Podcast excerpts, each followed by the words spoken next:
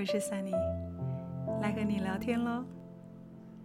我曾经听过这样一个小故事，有一位牧师请一群会众谈谈他们平时的祷告内容。有一位刚刚失业的人说，他祈祷他能够有一份稳定的工作；另一个身体不好的人则祈求身体健康。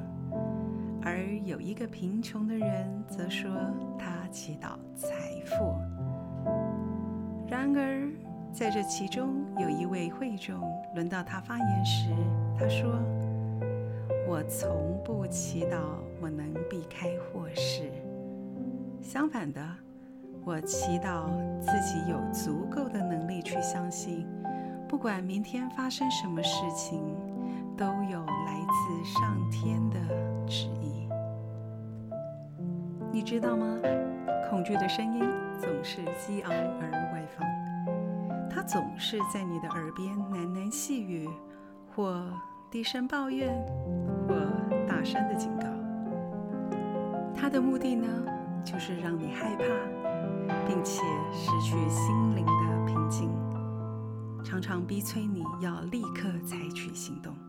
然而，你心中那一个自信的声音呢？总是柔软和顺的。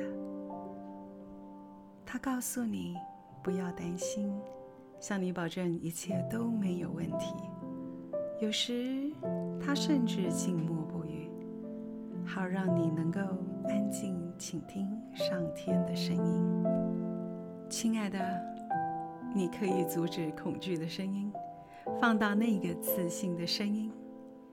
每天祈祷自己拥有尽心尽力生活的智慧，做一个坚强的祷告者，告诉自己，不论日出日落，不论阴晴圆缺，我将永不会被黑暗包围。